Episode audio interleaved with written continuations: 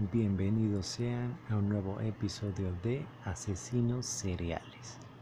Vaya que la alta exigencia nos ha puesto a prueba, por lo que nos ha obligado a hablar más sobre ello. El día de hoy vamos a hablar de César Armando Librado Legorreta, o mejor conocido como el Coqueto.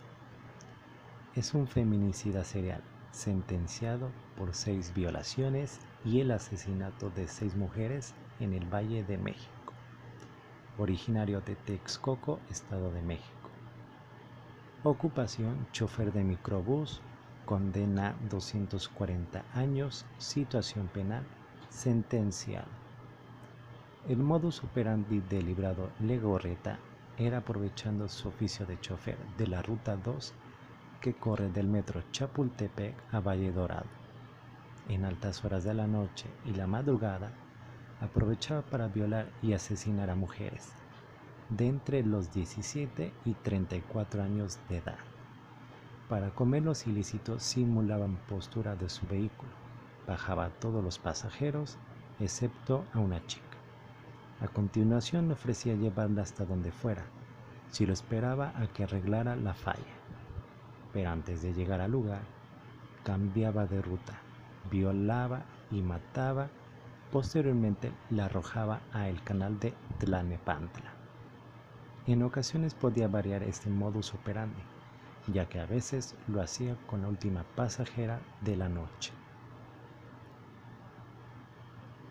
Su primer crimen lo cometió el 14 de julio, el segundo el 26 de noviembre, el tercero el 13 de diciembre del 2011 y su cuarto feminicidio lo cometió el 30 de diciembre y los dos últimos el 8 y el 18 de enero del 2012.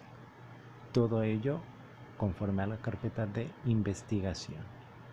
Inicialmente fue capturado el 26 de febrero en el Distrito Federal, detenido y trasladado a las instalaciones de la Subprocuraduría de Justicia con sede en Barrientos, en Tlanepantla de Vaz, Estado de México.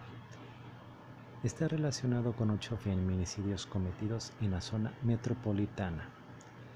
El asesino condució un microbús que corría de Valle Dorado a Chapultepec. Finalmente, el sábado 3 de marzo del 2012 es reaprendido por agentes de la Procuraduría General de Justicia del Estado de México. Con las reformas al Código Penal del Estado de México, esto a fines del 2011, en caso de ser declarado culpable, sería el primer caso de prisión vitalicia por feminicidio y violación en el Estado de México. Su fuga. El coqueto se fugó de la Subprocuraduría de Justicia de Tlanepantla, luego de que informara que había detenido el fin de semana a un multihomicida y presunto violador. La madrugada de lunes, César el Coqueto se fugó con ayuda de sus celadores, confirmó el procurador Alfredo Castillo, quien dijo que al no tener la figura de arraigo, los detenidos solo pueden ser cuidados, pero sin violar sus garantías individuales. Explicó que lunes el agente del Ministerio Público se dio cuenta que tanto el detenido como los tres policías no se encontraban en las instalaciones.